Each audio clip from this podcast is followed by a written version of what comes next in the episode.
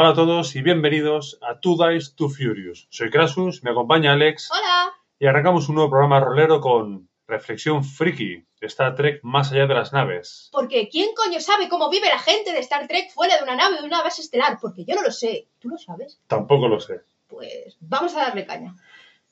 También hablaremos de cómo es tu mesa de rol, etiquetas y el descubrimiento de la semana. ¿Estáis preparados? No. Empezamos.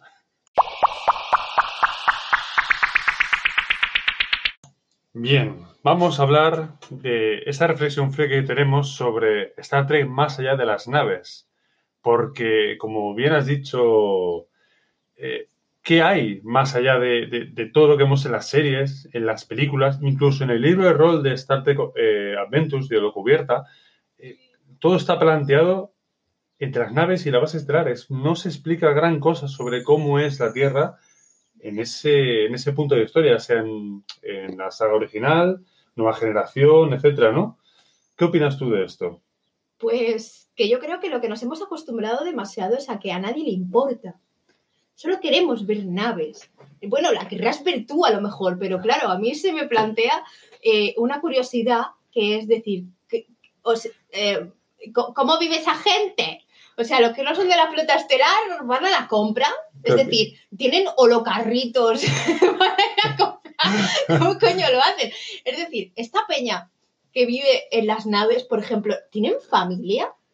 Eh, bueno, está claro que no, que ya nos dejaron claro que en el mundo de Star Trek, gente, si vives en una nave estelar, en una base estelar o cualquier cosa de esas, olvídate de ser una persona normal, porque no puedes tener novio, no puedes tener novia, no puedes tener marido, no puedes tener mujer, no puedes tener todas las cosas a la vez. Hijos, olvídate, porque si os dais cuenta, casi todos los capitanes, la inmensa mayoría, más del 90%, que hemos visto en series y películas, son solteros, picaflores, porque no tienen otra cosa. Solo había uno, creo recordar, y porque vivía en una base estelar, cuidado, que tenía su propia familia. Pero los demás, o sea, ¿te casas con la flota estelar?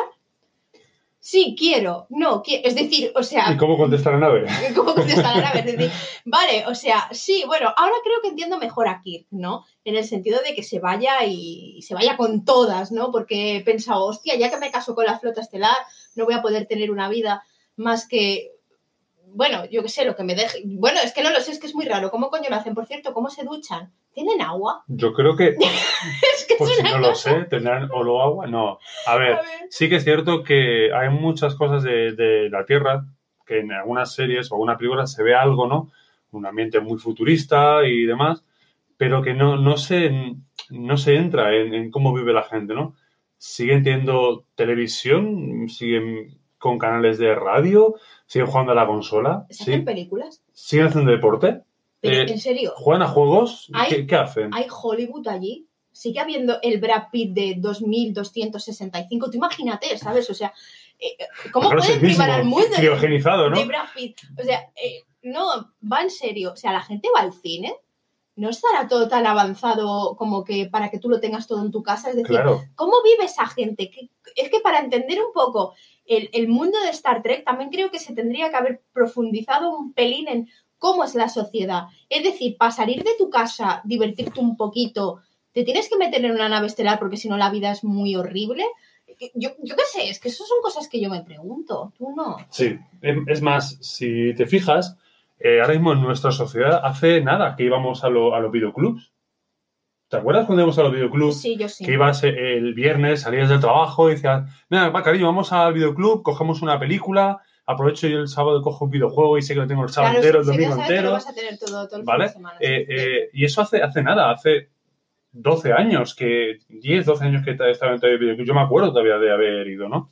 Entonces, en pocos años ha cambiado nuestra forma de, de entretenimiento, de pasar de ir a un videoclub a directamente tener todo en tu ordenador, en tu, en tu móvil, en tu tablet, eh, Netflix, Amazon, todo lo que tú quieras. Tienes todo el entretenimiento, lo tienes al alcance de la mano, ¿no? Para comprarte videojuegos ni siquiera tienes que ir a la tienda. No. Si no quieres, directamente te los descargas y ya. O sea, sí que es verdad que, que- que hemos avanzado mucho en ese aspecto. Entonces, si te paras a pensar que dentro de 240 años, eh, claro, todo esto debería avanzar mucho más. Pero también es cierto que a veces hemos comentado que hay ciertos avances en la historia que se mantienen, ¿no? Una puerta ah, sigue siendo igual que hace 500 años, cambia un poco la forma, pero el funcionamiento es el mismo. Una silla, puedes hacer diseños diferentes, pero sigue siendo igual. Eh, y así con muchos más inventos, ¿no? Los sujetadores, ya te lo digo, no han cambiado mucho en toda la historia desde que se crearon. Entonces, hay avances que sí, eh, sí cambian mucho, ¿no? Sí, objetos sí cambian mucho, pero otros que se mantienen, se rediseñan, pero se mantiene con su misma utilidad.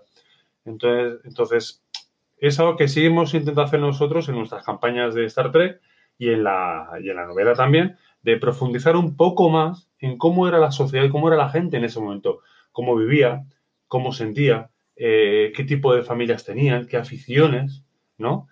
Vemos, por ejemplo, de, de Serin y de Marcus su afición por la música de, lo, de, los, de los 80, del, de los 1980, 1990, de hacía pues, casi 300 años, ¿no? La, la, música del siglo XX y del siglo XXI. Los grandes éxitos dance como Gigi D'Agostino que se bailaban. Self-control y... y... Todas esas cosas, pues a ellos dos eso les gusta todavía. Y, y claro, es raro porque, claro, ¿qué tipo de música tendrán en el... ¿Tendrán un Gigi D'Agostino propio de su época? Claro. O sea, seguirá existiendo la música como tal, música clásica, música clásica. ¿Habrá alguno que todavía toque música clásica sin ser eh, todo sintetizado? Es que, ¿cómo, ¿cómo te planteas tú esa sociedad? Porque a mí, claro, uh, interpretar un personaje cuyo, um, digamos, origen, claro, cuando te preguntan por tu familia y tal, ¿cómo te crías cuando eres pequeño? Claro. Es decir, eh, ¿vas al colegio? ¿O te lo enseña un robot en tu casa? Eh, sí. tu madre puede ser ama de casa y hacer pasteles o no, o trabaja. Yo qué sé, es que ¿cómo, cómo lo hacen? ¿Cómo, cómo se vive esa gente? Por eso la gente se, se, mete, es lo que he dicho antes, se mete en la flota estelar porque... Porque se aburren. Porque se aburren. no eh, lo sé. No ¿eh? lo sé, es que hay este... ¿Cómo son los ninis de, de esa época? ¿Habrá ninis? Es que... ¿O viene un robot que te coge y te pega un, un, un puñetazo y te dice, joder, haz algo para la sociedad o cómo va esto? El mundo de la medicina, ¿hasta dónde ha avanzado? Es decir, ya sabemos que mucho, porque allí te pegan dos tiros en Star Trek, viene uno, te pasa un puto tricorder de esos Y te regenera, y te regenera entero, ¿vale? Hasta ahí estamos todos de acuerdo, pero ¿qué enfermedades quedan todavía que, entre comillas, sean mortales? Hay cosas que se puedan curar y La cosas que no. delincuencia. ¿Qué, Exacto. ¿Qué índices de delincuencia hay? ¿Qué crímenes hay todavía? Incluso ¿qué crímenes hay nuevos? Claro, lo que sea, porque por ejemplo, eh, ves en la película de, Adra de Abrams, en la, en la segunda, eh, que sí que hay una niña que la está palmando en un hospital. O sea, ¿qué, ¿qué, puede ser eso que la esté matando, por Dios? Porque, eh, coño, que te pasan un tricorder y te, y te regeneran ahí media vida. Eso, no entiendo, ¿qué, ¿qué coño de mierda pasa? ¿Qué, ¿Qué enfermedades nuevas? ¿Qué cosas nuevas hay que te puedan matar? ¿A qué le teme la gente si es que le teme a algo? Realmente la vida es tan, tan, tan, tan, tan fácil. Hay paro, hay no sé qué. ¿Qué, qué, qué, qué pasa con esa sociedad? Sí sabemos que ya no hay guerras, que Sí. en el planeta ya no hay hambre, por todos los avances que han hecho con los resecuenciadores de proteínas y demás, ¿no? Sabemos que eh, la gente, bueno, hasta ahí no lo sé si trabajan o no, porque ahora mismo el dinero es, es muy relativo, están los créditos de la, ¿De la de, de la federación? pero que por lo que yo puedo leer, realmente no, no hace falta casi ni el dinero, porque, no, no sé, es, es, es complicado, ¿no? Es lo que decías, las enfermedades y demás, eh, siguen, ¿qué animales se han extinguido? ¿Qué animales existen todavía? Eh, ¿Se ha recuperado alguna especie? Porque sabemos que ahora mismo eh, se están haciendo muchos estudios por recuperar especies eh, que ya se han extinguido y se han mantenido sus genes preservados para poder clonar. ¿Se han clonado? Esa idea que hay ahora mismo de clonar mamuts y dinosaurios, que de hecho está, es, si se puede buscar por, por Google, existe esa, esa, ese proyecto, esa idea, ¿no? Ya se ha llevado a cabo. Hay Jurassic Park dentro del mundo de Star Trek. Si nos basamos en la, en la, historia que tenemos ahora, podría ser. Podría ser. Pero es que no te dicen absolutamente nada, porque lo único que le importa a Star Trek parece mentira, es todo lo que tú vives en una nave. O todo lo que tú vives en naves estelar, que he hecho tampoco, porque aquí lo que priman son las, las naves. Pero yo me pregunto, ¿cómo puedes comprender muchas cosas si tú no sabes el origen? Es decir, ¿por qué? Yo qué sé, sí, sabemos que, por ejemplo, según la. Y ya digo que, que me remitiré bastante a las películas de Abrams, pero sí, sabemos que Kirk era un puto delincuente juvenil que le gustaba robar coches. Y, y porque mi vida es una puta mierda, voy a coger un coche. Bueno, yo soy rebelde porque el mundo me ha hecho así. ¿Pero qué mundo? Pero si no sabemos en qué puto mundo vives, Pero si, niño. si vives de puta madre, no tienes que hacer nada todo el Exactamente, si día. no tienes nada que hacer en todo el día, tío. Es que yo o, o no, o a lo mejor los niños tenían otro tipo de problema, vete a saber, pero como no sabemos nada, todo lo tenemos que conjeturar. Sí. Entonces, ¿qué es lo que pasa? Que cuando yo vengo y me planteo y digo, bueno, quiero ver Star Trek desde un poco un lado, un poco más, mm, menos nave. Vamos a ver cómo es la gente esta o cómo se puede intuir, cómo son las familias. Es decir, cuando tu hijo se alista en la flota estelar, ¿tú qué haces? ¿Lo ves cada cuánto? ¿Cada cinco años? Eh. ¿Cómo va? ¿Te ves a través de, Sí, de, de los, de, de mensajes. los sí. mensajes, estas mierdas, todo. ¿Cómo te reúnes en Navidad? ¿Se sigue celebrando la Navidad? ¿El Día de Acción de Gracias? ¿Qué tipo de fiestas hay? Porque ahora entendemos que el mundo ya no es tanto como Europa, Estados Unidos, es todo un poco más unificado, Sí, ¿vale? De hecho, los acentos, eh, bueno, cada vez se habla el idioma, o sea, siguen teniendo su idioma cada uno, pero es menos, menos común y cada vez parece que la, la tendencia es a que todo esté más unificado, más cohesionado. En este caso se eligió el inglés, porque bueno, el inglés es el, es el idioma mundial. Y, y bueno, todo el mundo habla inglés. Eh, pues nosotros tenemos en la nave a un tío de origen alemán que habla alemán y de hecho en su casa él se crió hablando alemán. Con lo, que, con lo cual él, él sabe perfectamente inglés y chorrocientos mil idiomas más, lo que tú quieras, pero el tío conserva un pelín de Un acento, pelín, cosa, sí. cosa que eso en, en, en Star Trek no sería concebible. ¿Por qué? Porque todos hablamos lo mismo y da igual que tú seas de, la, de, de, de la, de donde quieras, de parte del planeta, que siempre te vas a entender con todo el mundo. Es decir, que las diferencias culturales cada vez se están atenuando más. ¿No os parece triste el que se pierda eso? Con, con lo rico que es este, este mundo en, Sí. en- en diferencias culturales y Bueno. que se pierda. Esas diferencias que lo que hacen es enriquecer a la sociedad en sí, o sea, a, a todos. Claro que por una parte lo que tú dices que es un avance en el sentido de, de que, bueno, de que no hay guerras, de que ya, vale, hasta ahí estoy de acuerdo, pero no hay hambre, no hay tanta diferencia entre clases. Vale, hasta ahí Eso es está- bueno. Eso es bueno, Pero, pero, que no se pierda la identidad pero que de no se, pueblo. exacto, que no se pierda la identidad. Pues en Star Trek te dan un poco a entender que esto es así. Y de hecho ya cada vez se van a ir disipando más, supongo que a medida de que, eh, bueno, de que venga gente de otros planetas, ya no te digo de otros países, sino te digo de otros planetas y al final seremos todos, todos puñeteros iguales y, y, y es a lo que yo pienso, ¿en serio queremos, o sea, esto? Es que ahora que, acabas de decir eso, me acaba de, de venir a la mente que no solo la, la gente pierde su identidad como pueblo, o al menos en parte, sino que además, como has comentado, cuando vienen alienígenas, vulcanos, andorianos, traridas y demás, los humanos somos como somos y nos adaptamos a los que vienen. Porque si te fijas, eh, la federación es humana, ¿vale? Es humana, forma parte de muchos planetas, pero es mayoritariamente humana. Más la base está en. eh, la federación está en París, la flota estelar tiene su base en San Francisco, ¿vale? Vienen alienígenas eh, de otras partes de de la federación a la Tierra y demás, pero no hay, o, o hay pocos, o no hay gran mayoría humanos en Andoria, en Vulcano, en Terra Prime y en otros sitios. Entonces, no solo pierdes identidad como pueblo, sino que encima te amoldas a los alienígenas y pierdes más todavía tu identidad. Pero ¿sabes qué pasa? Eso viene dado a que casi todos los juegos, y ya aquí hablamos estrictamente del rol, Sí, en casi todos los juegos, eh, si te das cuenta, ser humano tiene una gran ventaja que es la de adaptación. Casi todos los juegos, el humano siempre es el que se adapta, siempre es el que tiene ciertas ventajas, pero por la adaptación que tiene. Y eso está bien, pero a la vez está mal. ¿Por qué? Porque entonces, eh, por ejemplo, nosotros podemos aceptar como humanos a que vengan cinco vulcanos y nos adaptaremos nosotros a que pues, es verdad que A para su forma de a ser, su forma su de ser, forma- sabemos que los vulcanos son como son, aparte eh, por su fino olfato eh, los humanos olemos mal para ellos. Entonces, bueno, pues haremos todo lo que haga falta para que ellos se sientan cómodos. Ve tú a Vulcano y que te hagan lo mismo. Te van a decir, perdona, vete a tu planeta. vete a tu planeta. Sí, Y además con toda Sí. la razón. Y además con toda la razón. ¿Pero por qué? Pues porque ellos tienen muy claro. Tú entra, es muy difícil entrar, por ejemplo, en la Academia de Ciencias de Vulcano no siendo vulcano. cierto. Es, es casi imposible. Ha habido casos, pero son casos muy puntuales, muy, muy, muy característicos. Y bueno, y, y- y es eso, es que si no eres Michael Burham, pues la vida te... o- Odio ese personaje con toda mi alma, te lo tenía que decir.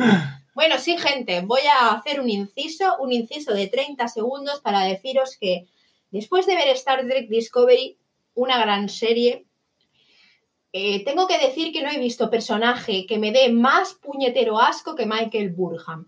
Todo le sale bien. Todo. Ella es perfecta, ella es maravillosa, ella todo lo hace. Es lo que yo me quejaba de la semana pasada en el Destilando Odio del jugador orquesta, del jugador que tiene 8 puntos en pilotaje, 5 puntos en medicina, 4 en ingeniería y encima tiene 200 en medicina y en todo y, y- Todo. y- y todo lo hace. Pues Michael Burham es todo lo que representa para mí un Munchkin. Porque nunca se equivoca, Nunca se equivoca, siempre siempre, tiene razón, tiene razón Eh, y sabe hacer de todo. sabe hacer todo. Es, es- Pues es- sabéis es que os, lo que os digo, que mi personaje, por ejemplo, de Star Trek ni es perfecto ni sabe hacer de todo, pero ¿qué quieres que te diga? Es muy maja y a mí me gusta. Bueno, ya está, pues esto era todo lo que tenía que decir sobre ese personaje de, de Discovery, que por cierto entiendo perfectamente el, el por qué...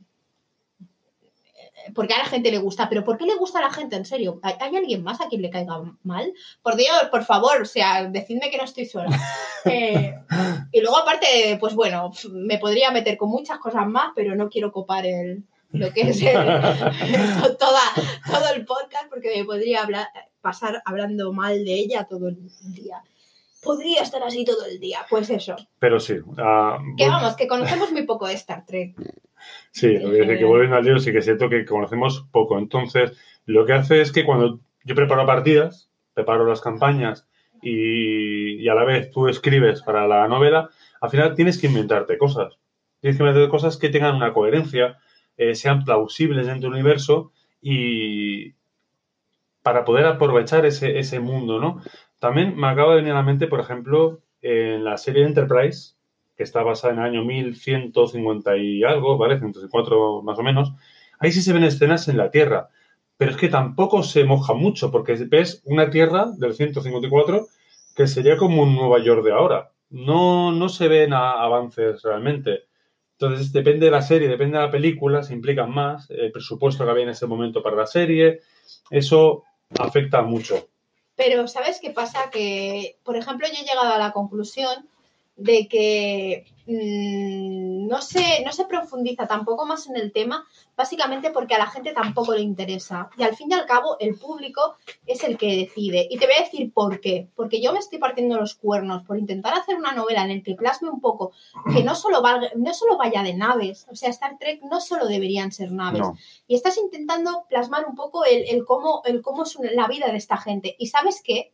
Que la gente no quiere eso. No quieren ver eso, no quieren ver la parte personal de la gente, solo quieren ver naves. Entonces, pues tenéis lo que os merecéis. Solo somos unos cuatro gatos los que nos gustaría profundizar un poco más en esto. Es que eso es un problema, porque al final, sí, la exploración está bien, el descubrir eh, nuevos mundos y, y civilizaciones, ¿no? Pero es que es verdad, hay más cosas. Ah, Dentro de una nave, hablamos, por ejemplo, de una clase Constitution en el año 2265, suele tener alrededor de unos 400, 430 tripulantes en una misión de 5 años. Estamos hablando de 430 personas dentro de una nave de 200 y pico metros. Ah, pero ¿te parece mal que dos se enrollen? Porque eso no puede ser. Joder, Claro. 400 días viendo a la misma persona, con de 400 personas. Pero vamos a ver, por favor, si es que es normal. Claro. Y, y- y estamos hablando de que es gente que hace sus turnos, no están todo el día en el puente de mando, todo el día en motores, hacen sus turnos, tienen sus, sus guardias, eh, hacen su vida en su camarote, en su zona de vida, en sus salas de juegos, piscina, que también tiene la nave piscina, jacuzzi, eh, eh, gimnasio, hacen su vida durante cinco años. Pens- Pensad por un momento, cinco años de vuestra vida en una nave estelar, haciendo vuestros turnos de trabajo, y después, ¿qué hacéis cuando plegáis? pues quedas con tus amigos, con tus compañeros, quedas con tu pareja si hay si tienes, que es- también es lo más normal. Ves, vas a, a la sala de juegos a ver una película, quedas en la piscina, haces tu vida normal. No, estás equivocado, porque si haces eso, entonces estás narrando una historia erótico-romántica.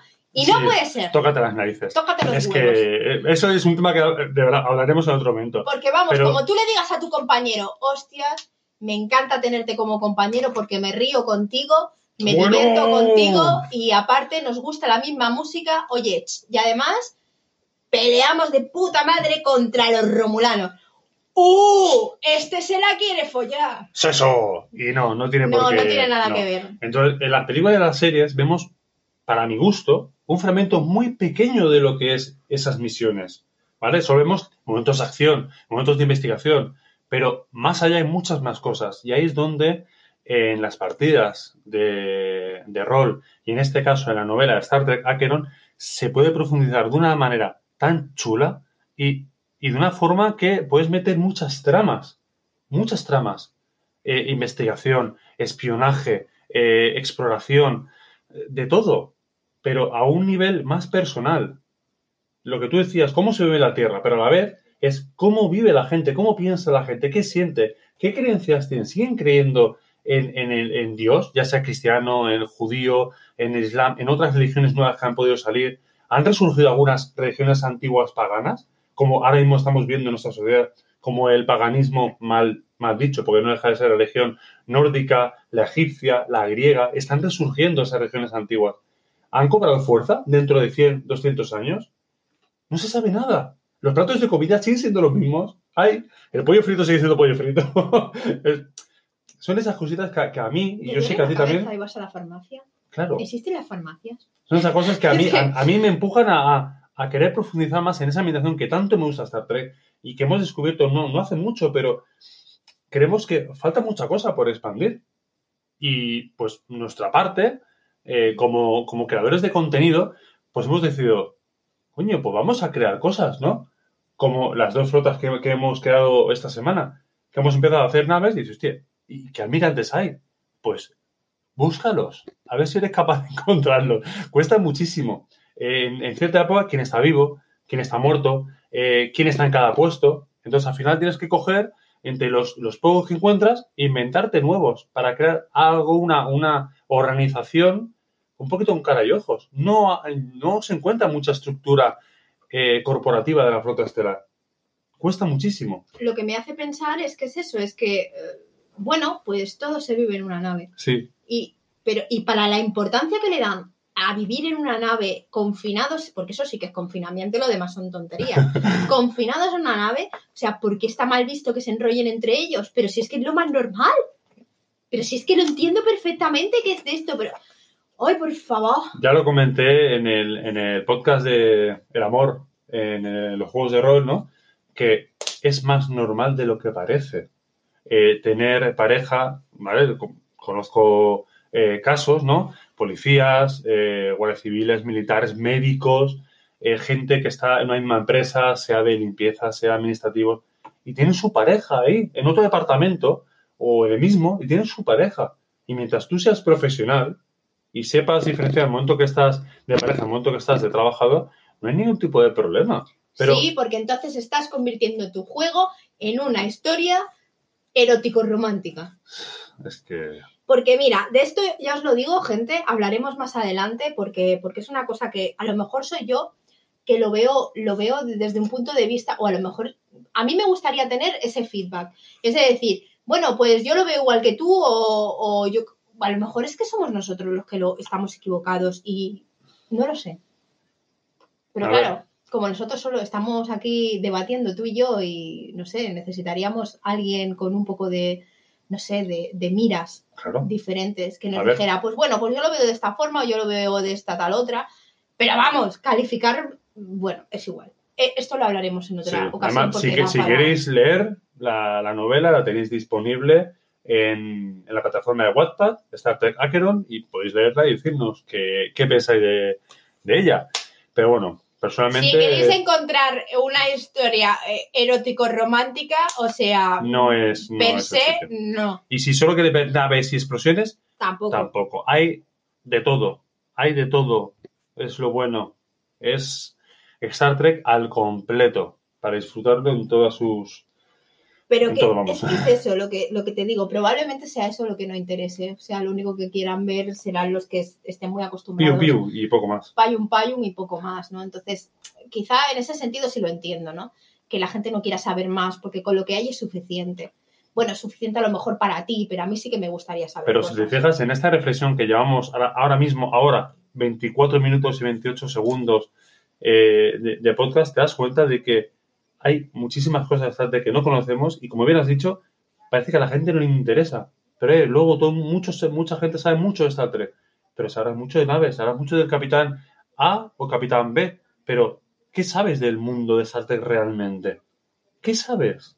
No sabes nada. Solo sabes las naves, capitanes y enfrentamiento contra Romulano contra Klingon. Pero del universo en sí, ahí es donde yo quiero llegar. Todas las cuestiones que hemos planteado. Colegios, comidas, deportes, animales, eh, religiones, todo. ¿Qué sabes? No sabes nada. Claro, porque entonces esto también es una idea de un poco de lo que te puedes encontrar en la, la sociedad que, nos, que se encontrarán nuestros, bueno, la gente que dejemos aquí, porque nosotros esto no lo veremos, pero la gente que llegue al 2260 y tantos, se va a encontrar un mundo parecido al de Star Trek, no, sí, que es, es lo que decimos, o sea, estaría bien el, el, el saber el, el cómo, el cómo se lo, han, se lo habrán planteado, pero yo creo que esto quizá para los creadores de Star Trek era demasiado difícil. Es posible. Porque vieron Odise 2001, Odisea del Espacio, se dieron, cuánto, se dieron cuenta cuando llegamos a 2001 que aquello no iba y dijeron, uy, con esto de esta no nos la jugamos, ¿eh? Porque a ver si vamos a pensar que va a haber holopatines y en verdad no los hay, ¿sabes? O sea, yo que sé, a lo mejor quizá no se quieren mojar por eso, o vete tú a saber. Es que se ha profundizado más en la sociedad vulcana Sí, que en la terrestre. Se ha profundizado incluso más, menos que la vulcana, pero más que la terrestre, en la andoriana.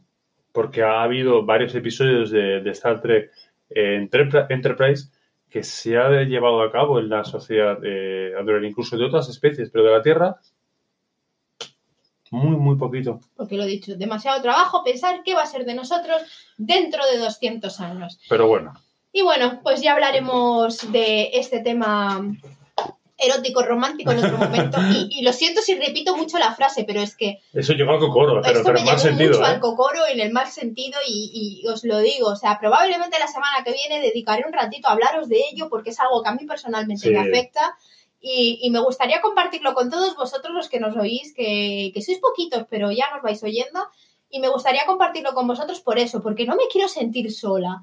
Y, y- y es que ¿por qué lo califican de eso cuando en verdad no es así? Bueno, Y bueno, pues yo creo que hasta aquí la reflexión friki de Star Trek más allá de las naves. Seguimos con nuestra charla rolera de hoy con una cuestión importante. ¿Cómo es tu mesa de rol? eh, rectangular, Sí, blanca, de plástico. de camping. Va muy bien, ¿eh? Tenemos una mesa de estas que son plegables. Oye, chapo, ¿eh? Se guarda en cualquier sitio y ya tienes todo, todo limpio. Y... Pero no, no, no, no, no es la idea. Momento de publicidad patrocinado por Leroy Merlin. Es broma. Aunque la compramos en Leroy Merlin. Sí, sí. Vale. Break. Vale. Eh, pero sí, ¿cómo es tu mesa de rol? ¿no? Vamos a hablar de los tipos de masters que nosotros conocemos, porque hay muchos tipos de mira, qué, qué bonitos los pajaritos cantando, Son golondrinas. pero son pajaritos, leche. bueno, el caso, masters de rol, conocemos máster de rol cabrón, el máster mamá, Claro, ¿quién no ha oído nunca esas etiquetas? el máster cuentacuentos, El cuentacuentos, el de la caja de arena, el máster empanado. yo he sido todos ellos en algún Sí. momento, pero sobre todo máster mamá. Se me caen las tetas bastante. Pero no eres máster mamá en mal sentido. No, no, no creo que seas máster mamá en mal sentido. Y ahora vamos a hablar de, de precisamente de- de- del desglose de cada uno de ellos. Yo, por ejemplo, máster cabrón no he conocido ninguno, lo tengo que decir. Sí hemos conocido, pero no hemos jugado con ellos. Vale, exactamente. Bueno, tenemos el típico de Hackmaster. Eh, teníamos un conocido que, que, bueno, empezó su andadura rolera con Hackmaster y se tomó las cosas muy a pecho en todos los aspectos de la vida. Y, y bueno, ese sí que era de, de venir a putear. Ese sí que puteaba. Pero bueno, por suerte nosotros no jugamos con él. Sí, ese pensamiento de que eh, el máster es un jugador separado de los tres jugadores y es como máster versus jugadores. Que de hecho, hace unos días lo leí en Twitter que un, usuario sacaba a la palestra esa, idea ya antigua, ¿no? De que esa costumbre del máster contra los jugadores. Mm, No, yo jamás he llegado a entender eso, ¿no? cuando tienes un grupo cabrón, puedo entenderlo, de que el máster se encabren, ¿no? Pero no debería ser la tónica general. De que ya por, por, por defecto eh, el máster sea enemigo de los jugadores y viceversa, ¿vale? Claro, Ah. porque no estamos compitiendo. Yo al menos cuando, No. cuando juego a rol no me, no me lo tomo como si fuera una competición. Hay gente que sí, que compite. Hay gente que sí. Y lo hemos visto eh, no hace mucho en nuestro grupo de juego. Pero bueno, pero eso es porque si te digo, ¿te puedo decir mi opinión? ¿Lo puedo decir? Sí, pero igualmente eso lo haremos en, en otras entradas de Sí, porque cómo es- es. Claro, estamos hablando ahora mismo de Masters, pero Sí. si hablamos de jugadores gilipollas, bueno, es que son gilipollas y entra dentro de su naturaleza de llamar la atención, gilipollas, de Michael Burham. Vamos a hablar de Michael Burham de la vida, pero no hoy. Hoy estamos hablando Otro de. Masters, eh, porque hoy no estamos hablando de jugadores. Pero bueno, hablando de Masters, a mí, yo que te, que te conozco como Master desde hace la friolera de cuánto, 17 años. Sí, 17 años. ya. 17 años. Gente, que no os digo que yo conozco a este señor eh, ma- mastereando, ¿cómo se dice eso? Sí, mastereando. Mastereando. Sí, es raro, Es pero, raro, pero sí. pero bueno, eh, dirigiendo. Esta vez me Dirigiendo. gusta más llamarme, llamarme no sé, Arbitrando. clásica, viejuna. Eh, que ya hablaremos otra cosa, que es un, que es un jugador polla vieja, bueno, da igual. Eh, no, no quiero hablar de eso, pero bueno, eh, a lo que vengo a referir, que conozco a este señor desde hace 17 años. Llevamos jugando a rol juntos desde hace 17 años, lo que significa que un poquito le conozco. Y sí, entraría dentro de lo que es la etiqueta de Master Mamá. Pero no Master Mamá de hola, soy tu mamá y uy, ¿qué te ha salido aquí un sarpullido? Ven que te voy a poner mercromina y una tirita para que no te duela. No, ese tipo de Master Mamá no. Pero si todo lo que no sea ser Master cabrón, ser Master tal, es ser Master Mamá, pues entonces sí, eres Master Mamá. Vamos a decirlo así. Sí, Porque no Ah. entras dentro de las otras calificaciones. exacto. Ahí entramos en el- la costumbre que hay ahora, aunque nosotros habíamos llamado a esa sección, eh, como es tu mesa de rol, etiquetas, ¿no? Pero es Pero- precisamente por eso, porque a nosotros Claro. no nos gusta etiquetar, pero ya que hay que etiquetar para que, digamos, mm, se entienda un poco, pues Sí, sí, pues- es un máster mamá. Todo tiene que tener un nombre, ¿no? Y, Pero- y- y- y no, pero bueno. Si ser un, un máster que, que lo que pretende es que sus jugadores eh, se lo pasen bien resolviendo cosas, eh, haciendo aventuras y tratar de que al final de la partida sigan vivos, pues bueno, pues si eso es ser un máster mamá, pues welcome máster mamá. Porque de hecho, en todos estos años jamás ha muerto un personaje en mi mesa. No. Hemos salido terriblemente heridos. Heridos, con cicatrices, pero siempre he intentado que cuando, eh, hablando ya ahora como ejemplo de Master Mamá, no en ese sentido, que cuando jugamos a rol, un jugador se hace un personaje y sobre todo lo que más he dirigido ha sido de los Cinco Anillos y Fantasía Medieval con Dungeons and Dragons y derivados, ¿no? Pero sobre todo Dungeons and Dragons, ¿no? El jugador se hace un, un héroe, ¿vale? Y queremos que ese personaje eh, llegue a lo más alto. No por llegar, porque sí, sino vivir una gran aventura, ¿no?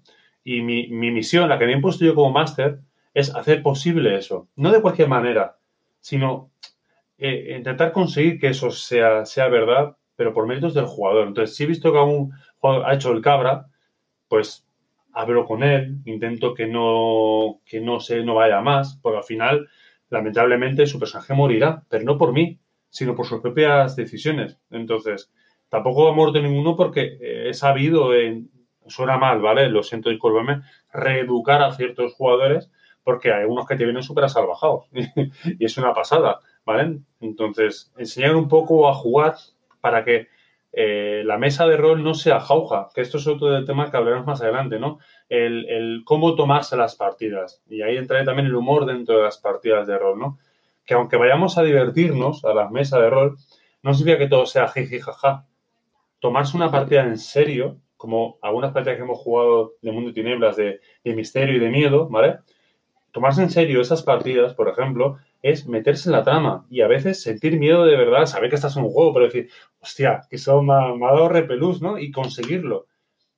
Tú una partida de ese tipo no puedes ir a, a descojonarte a buscar la broma a todo, como hemos visto en otras campañas. Entonces, yo como, mi como máster eh, intento que eso se suavice, que no, no vaya a más. Pero Por- cuesta, cuesta. Que no es lo suyo que tú, por ejemplo, te encuentres con jugadores, que esto además, el tipo de, de máster también viene dado un poco bajo mi opinión, según los jugadores que tienes. Sí, sí. es- Entonces, hay, hay veces en que si tú tienes jugadores que te van a buscar todo el rato las cosquillas, entiendo que se quiera hacer un máster claro, al final. Entiendo que quieras hacer un, un, un máster versus jugadores, porque es que al final te tienes que encabronar, porque dices, bueno, pero claro, cada uno tiene que conocer bien su mesa. Entonces, nosotros eh, lo que tratamos es un poco, no de reeducar a la gente, porque esta no es la palabra concreta, pero sí de, por ejemplo, si no quieres cambiar la mesa, porque eso, ese sería para nosotros, eh, digamos, lo final, el tener que sacar a una persona porque siempre sea, sea el que la está, entre comillas, liando, ¿no? Eso el- es lo último que quieres hacer, porque son tus amigos. Es lo que hablábamos un poco en el desplán de odio de la semana pasada, que por lo general juegas con amigos, gente con la que tienes confianza, y lo último que quieres es tener que, sacar a una persona porque siempre sea la persona la que lo líe, ¿no? Entonces, yo sí que pienso que el máster, en este caso, es el que se suele adaptar encuentras etiquetas de máster según jugadores tengas, Sí, para mi gusto. sí, estoy de acuerdo. ¿Qué pasa? Que nosotros tenemos, por ejemplo, bueno, un historial bastante largo de partidas de leyenda de los cinco anillos. Yo os pongo leyenda de los cinco anillos porque, como hemos dicho, siempre hasta la saciedad es un juego complicado, no solo para el máster a la hora de, de- de crear la partida, las tramas y tal, sino para los jugadores por el tipo de ambientación. Yo recuerdo una partida, que esa se me va a quedar grabada a fuego, ¿vale? Fue la que murió Asumi. Asumi. Asumi era un personaje Dios. no jugador. Estábamos jugando, pues, eh, yo como máster, Alex y, yo, y- y otro, otro compañero, ¿no? Entonces, eh, Alex llevaba a Bayushi Sakebi. Sakebi. eh, el otro compañero llevaba a Suruchi Ayako, Ayako. eh, una Suruchi del clan, bueno, antiguo clan de la Avispa y ahora forma parte de la Mantis. Y el personaje no jugador, Asumi, era eh, la protegida de Ayako, ¿no? Era la, la prometida de, de, de Daimyo, del clan del escorpión, y habían viajado hasta... El caso es que fuimos a buscar a la Sí. chica a, las, a las islas de la Mantis porque la teníamos que escoltar hasta territorio escorpión porque, bueno, eh, era importante que se produjera aquel enlace básicamente por las alianzas, por que alianzas aquello, políticas, sí. las alianzas políticas que aquello traería. Lo que decíamos del amor, que no siempre hay. A veces te casas porque te toca y Porque punto. te toca y punto, ¿no? Entonces, en este caso, pues eh, Sakebi, como representante del escorpión, para llevar todo este tema, pues tiene que viajar hasta allí, conoce a Yako, conoce a la chica De esta, casamentera. de casamentera, fue de casamentera así, pobrecita, de todo lo que Sí. tuvo que aprender, una y cantidad fue- de fueron varias partidas. pero ¿no? fueron bastantes partidas. Es decir, que tú tienes que llevar a cabo un viaje en el que te cuesta, no, o sea, que en mesa son eh, bastantes semanas, son bastantes sesiones, pero claro, en juego son meses de viaje. eh, teniendo que sortear obstáculos, sabiendo que te van siguiendo, sabiendo que tu vida corre peligro, porque lo, de, lo que se- de, de lo que tú tratas es de que esta unión se produzca porque necesitas esa alianza política y lo que están tratando de hacer los otros es, eh, obviamente, deshacerse de esta muchacha para que esa, esa alianza política eh, No tenga pues, lugar. pues no tenga lugar, ¿no? Entonces tú imagínate, cuando ya estamos ya casi al lado del territorio del escorpión, que nos ha costado la puta vida en llegar, y, y Asumi muere, ¿vale? Sí, pues en, en ese momento hubo, hubo un asalto de bandidos. Eh, apareció, bueno, un demonio invocado por, por un mago Sukai, un mago oscuro, ¿no? Y una flecha, una flecha perdida, le dio en el pecho justo a la, a la chica. ¿Vale? Sí, la maté, la maté, ¿vale? Pero en ese momento fue un... Hostia, yo me acuerdo, en ese momento la tensión se podía cortar con un cuchillo, en plan... Eh, relatado más o menos fue que la flecha, veis como una flecha eh, surca el aire en dirección hacia vosotros. ¿vale? Los La caballos, oís silbar, la oís pero silbar, no podéis hacer nada los caballos se encabritan y veis cómo impacta en el pecho de Asumi, la, la- la cual se desequilibra, cae del caballo y veis cómo la vida se le escapa. Y en ese momento la mesa se quedó en silencio, pero completo, nos miramos los tres, hasta yo me puse tenso, ¿no? Diciendo, hostia, lo que he hecho, ha muerto. Y, y estábamos los tres, de verdad, con los ojos encharcados, porque eh, lo bonito que tiene el rol y, nuestra forma de dirigir, tanto de Alex co- como, mía, ¿no? Que es, es similar, no es igual para nada, pero es similar. Es que damos mucha importancia a los personajes no jugadores, igual que a los jugadores, ¿no? Pero a, ese- a ese- a esa carga emocional, a ese. No es un PNJ cualquiera, es una persona. Es una persona. aunque sea inventada por nosotros. Y como ha dicho Alex, eran semanas, pero semanas, está hablando mejor dos meses de, de partida, que dentro de la partida en sí eran meses y meses, a mejor eran seis, siete meses de viaje y demás. Le habéis cogido cariño a esa persona, que de hecho interpretaba yo, y han muerto. Hostia. Porque cabe eh, decir que no hubiéramos tenido que tardar tanto. La cuestión es que tuvimos que hacer mogollón de paradas, hicimos muchos rodeos, porque sabían que nos, sabíamos que nos estaban persiguiendo. Claro, para Tuvi- mataros. tuvimos que escondernos, eh, pasar más tiempo del debido en algún sitio y un viaje que podía haber sido de un mes, me parece que nos costó cinco. Sí, más o Eh, menos. más o menos cuando llegamos, cinco meses. O sea, ¿tú sabes lo que es cinco meses? Tres, tres, tres Mujeres. chicas encima. Eh, bueno, a ver, que no íbamos desarmadas ni muchísimo menos, o sea, éramos bastante peligrosis en ese aspecto, ¿no? Pero bueno, pero que quiero decir que tienes que, tienes que hacer algún vínculo de alguna forma, Sí. o sea, yo no concibo el, el, el, el que sea todo tan frío, ¿no? Al menos es mi forma tanto de dirigir como de jugar, Sí. ¿no? no me, yo no soy capaz luego de levantarme de la mesa y decir, bueno, gente, hasta la semana que viene te toca a ti traer los doritos y ya me olvido. No, durante la semana voy pensando y voy diciendo, hostia, para la semana que viene me toca, bueno, a ver qué tengo. Y, y voy por- porque me, me meto en la historia, ¿vale? Claro. Así que esa gente que es capaz de desconectar, eh, que está bien también, sí, aquí no venimos a criticar eso, como siempre digo, pero, pero sí que a mí, por ejemplo, me cuesta ese, ese bueno, ese, ese desarrapamiento, ¿no? Que es el, qué desarrapado eres, Fue un poco Pues, eso, ¿no? Y, y tal, pues bueno, fue, fue horrible que muriera. Bueno, pues aquí tienes la cuestión del Master Mama. Es decir, eh, hace lo, lo, que, lo, que, lo que necesita la partida para que nosotros evolucionemos. ¿Qué nos enseñó Asumi? Asumi nos enseñó muchas cosas. Y es decir, de que nosotras después nos sentimos mal porque creíamos que habíamos fallado. Eh, Ayako se sintió mal porque, porque le había fallado a ella, le había fallado a Asumi, que era su amiga desde que eran pequeñas. Y a Hirotaka, su Y señor. a, yo a, sus, y a Hirotaka, a sus señores, es decir, hola, sí, acabo de perder a tu hermana. Bueno, vale, gracias, eh, hasta luego, Lucas. Eh, no es tan fácil, ¿no? Y en, es- y en mi caso, yo le había fallado a mi señor, a mi daimío, que, que, que decir que la- el único trabajo que tienes es traérmela a mí, me la pierdes. Bueno, pues preséntate ahora delante de él, o sea, arrastrada y tal, y entonces, pues, Dispuesta a cometer seppuku por tu. por, porque por la pérdida de honor. Que luego llegas allí al sitio y te enteras de que el tío eh, contaba con ello, contaba con que la mataran. No por el hecho de que quisiera que la No, no, mataran, no. sino porque él sabía que era una tarea prácticamente imposible. Pero Y había que hacerla. Pero había que hacerlo, exactamente. Ahí, ahí es donde entra, por ejemplo, en los cinco anillos. Se tiene que hacer y punto. Es tu, es tu deber. Y yo sé muchos jugadores em, que, o sea, hay pocos jugadores que sean capaces de, de, de plasmarlo. Entonces, pues ahí la cuestión es, no es un máster, mamá.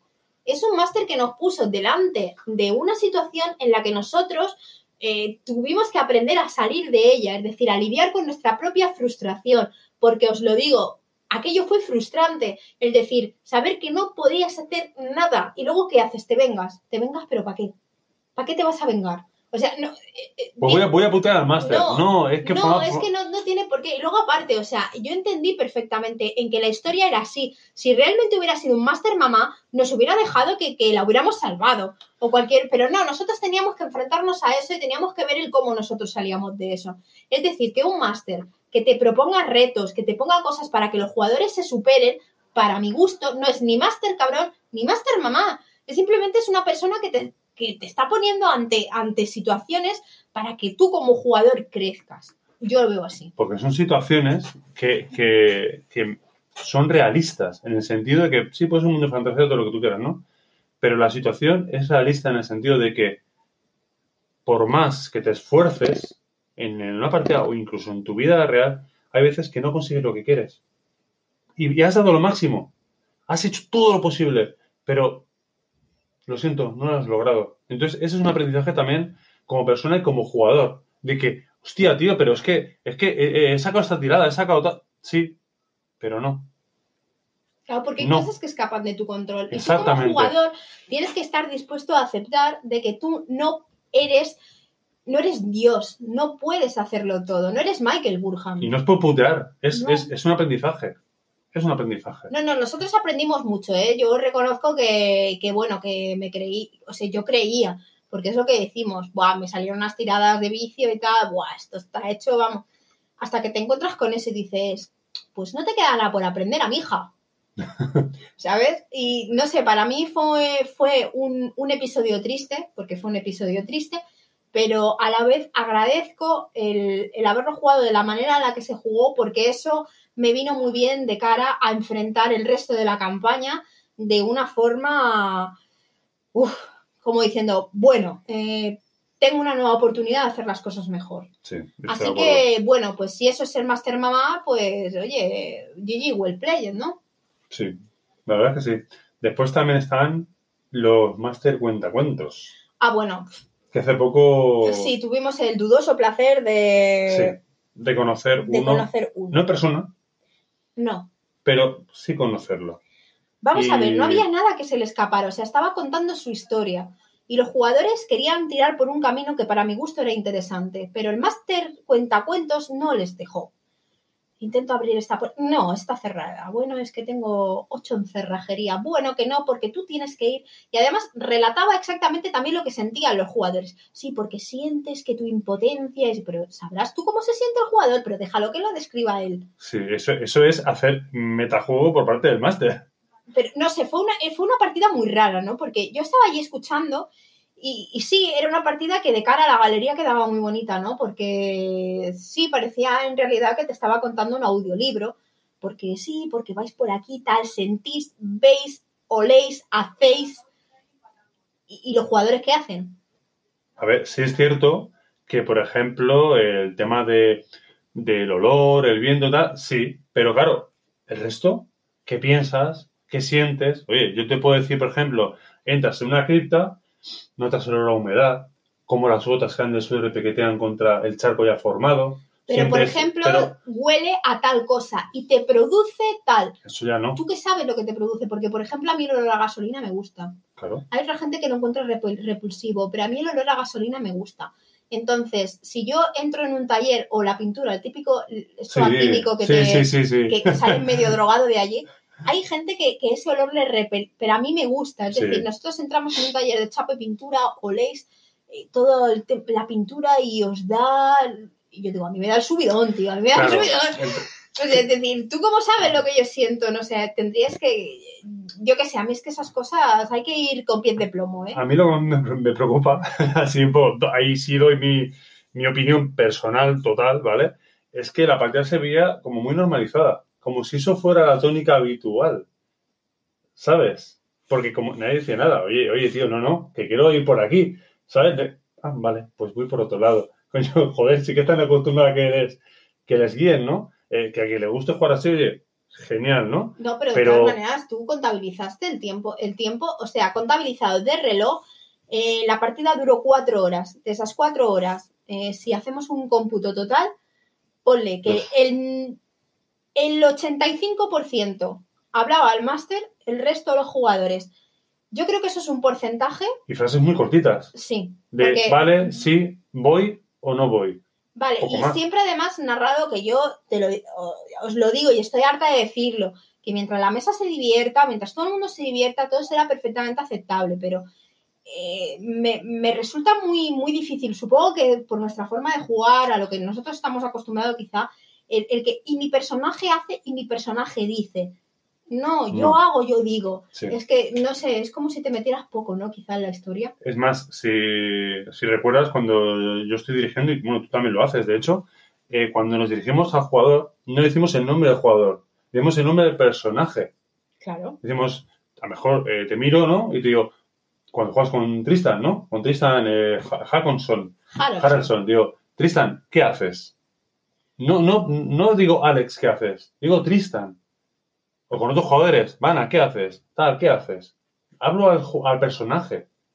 Entonces explicas brevemente la idea que tienes, porque sobre todo lo que quieres es que tu compañero lo sepan, pero luego tienes esas conversaciones de jugadores que nosotros hemos tenido entre personajes, no Exacto. entre Mi personaje dice. Dios, no, no, no. Tu personaje dice, dilo tú. Dilo tú, ¿qué dice?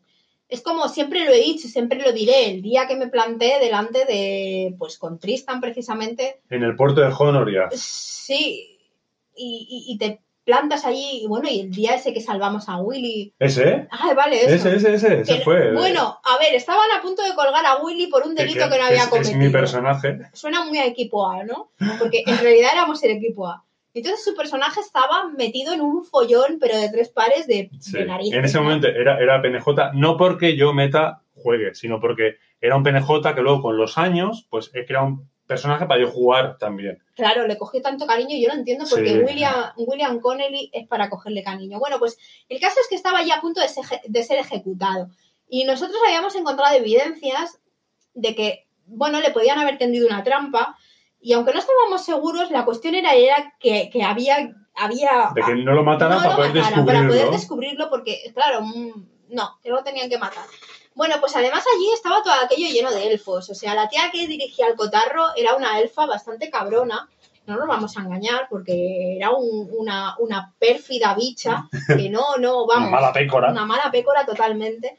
Y bueno, y estaba allí todo divertida, jaja, jiji, estos humanos. Pues yo lo único que quería era ganar tiempo. ¿Y en qué es experto mi personaje, aparte de, de tener una puntería? Verborrea. Verborrea. Eso es lo que hace Tristan. Tristan se plantó allí delante y empezó. No podéis matar a ese hombre solo porque tengáis vagos indicios de que ha podido cometer es Bueno, Sí, y- sí, no, que soltaste una ratela de... una retaila y, que, y además todo que aquello parecía en los monólogos estos improvisados del Club de la Comedia, a ver, estaban mis compañeros flipando. O sea, el que llevaba a la enana me miraba como diciendo, sigue, sigue, sigue, que nosotros lo descolgamos, tú sigue, tú sigue. Y yo, porque no sé qué. Al final terminé llamando a, a todos estos elfos una panda de estirados, incompetentes, eh, bueno, en fin, que a punto estuve de, de que me cogieran y me colgaran a mí también con ellos, ¿eh? Pero un máster cuenta cuentos lo había relatado por ti.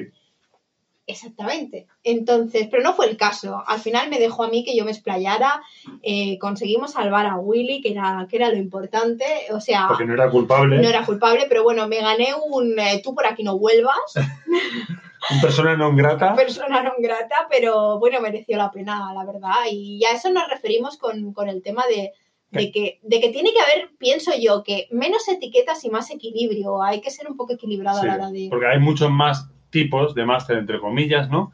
Pero que sí, yo creo que el equilibrio al final es lo mejor, ¿no? Lo que tú dices, lo que le gusta a la mesa, pero... Y adaptarse bueno, un poco. Sí, a que bueno que hay partidas en las que se, se- bueno que ya ves que van encarriladas hacia hacia un tipo de, de juego y tú como máster pues te tienes que adaptar un poco a la mesa que tienes, ¿no? exactamente. Y sobre todo pues a lo que se haya hablado al principio de decir, pues bueno, vamos a hacer un caos total, ¿no? Como en Overwatch. Aquí todo vale.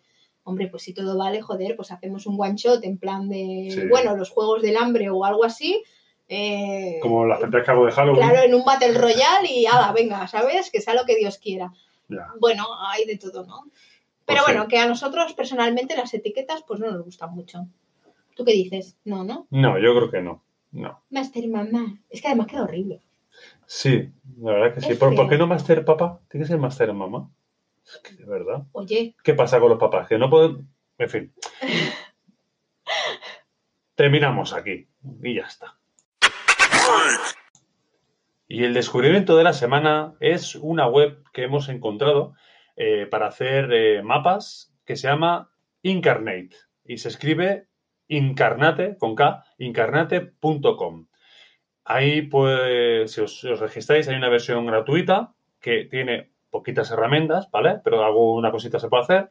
Y después tienes también una opción de, pagos, ya sea mensual a 5 euros al mes y anual a 25 euros.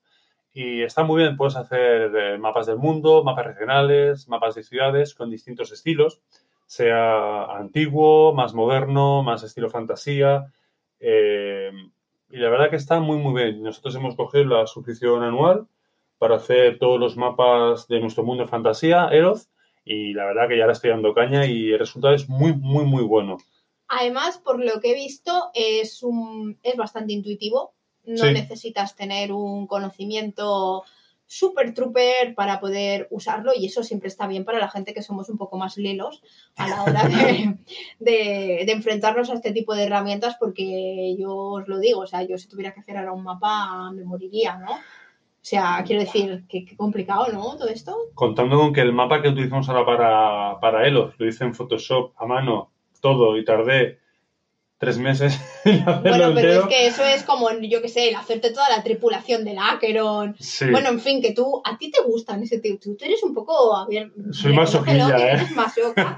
pues sí, Master masoca, vamos, a, poner, masoca, vamos a poner otra etiqueta. loca. Pero no, no, no, la verdad es que está bastante bien este creador de mapas porque es que además es muy visual. O sea, si vosotros pasáis por la página, os daréis cuenta de que la cantidad de opciones que os ofrece es muy buena y además es que son muy bonitos. Sí, de hecho, porque estamos viendo ahora mismo aquí, el, nada más abrir la web ya te pone un vídeo con la interfaz real del programa, ¿vale? Y lo que veis en el vídeo es lo que se puede hacer, es exactamente lo que se puede con esa facilidad. Es una herramienta muy fácil, como bien has dicho, Alex, muy intuitiva y que en los tiempos que corren, que ahora vamos casi todos con prisa y tenemos muchas cosas que hacer, ¿no? Eh, un programa que, que de hecho no hay ni que descargarlo, lo haces a través de vía web, no ni siquiera tienes que descargar nada en el ordenador. Se agradece que tengan unas herramientas tan, tan sencillas y tan intuitivas. Así que este es el descubrimiento de la semana. Y tendríais eso, que, que coger y pasaros, echarle un ojo, porque, ostras, yo estoy flipando. Y, y eso que solo estoy viendo el vídeo de introducción. Me entran ganas hasta a mí de hacer un mapa cuando no lo necesito, porque aquí Crash me los me hace todos los mapas que yo quiero. Eh, pero vamos a ver, o sea, qué, qué guay. Y puedes poner ahí una. Mira, mira, si está Sí, haciendo sí. los Andes, está haciendo los Apeninos, el tío solo con una, con una mierda de. Sí, sí, las montañas, los caminos, Eso son todo, como, todo, los, todo. como los pinceles, los típicos brush del, del Photoshop, pero te- en vez de ponerte, yo qué sé, te ponen montañas o árboles o un camino o una piscina o un lago, que mola mucho, que si os gusta y tenéis pensado el, el hacer vuestros propios mapas y tal, porque además podéis hacer ciudades y todo, Sí, sí, ¿eh? sí. Tienes la visión mundial, lo, lo regional y después la ciudad en sí también. Edificios, tanto casitas, tabernas, iglesias, como iglesias o templos. Nada, luego todo. esto lo pasáis a Roll20 si es que jugáis en ese tipo de plataformas y nada, habéis triunfado, pero más que la Coca-Cola y la Pepsi juntas, ¿eh? La verdad es que sí. Pues nada, buen descubrimiento, bien hecho. Muchas gracias. De nada. Recordamos que podéis escucharnos en Anchor, iBox y Spotify, además de seguirnos en nuestro blog, en Twitter, arroba to Furious y en Facebook. Y puedes escribirnos con tus comentarios a nuestro mail, todicetofurious arroba gmail.com. Acordaros que siempre el to dice, to furious, va, el tú va con número, porque somos así de perracos, o sea, pasamos de ponerlo, vamos, que va con número y ya está, y si no, pues bueno, os paséis por el Twitter, que además nuestro logo es muy reconocible porque es un conejo muerto. ¿Qué? Ese día estaba, estaba, estaba deprimida.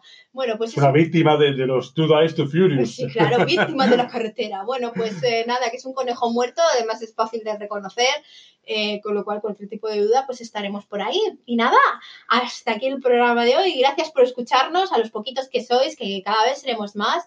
Y nada, en el próximo programa hablaremos de más cosas, eh, destilaremos más odio y recuerda, Es de rolero bien nacido ser agradecido. y tráete unos doritos, que eso le gusta a todo el mundo. Hasta la semana que viene. Hasta la próxima.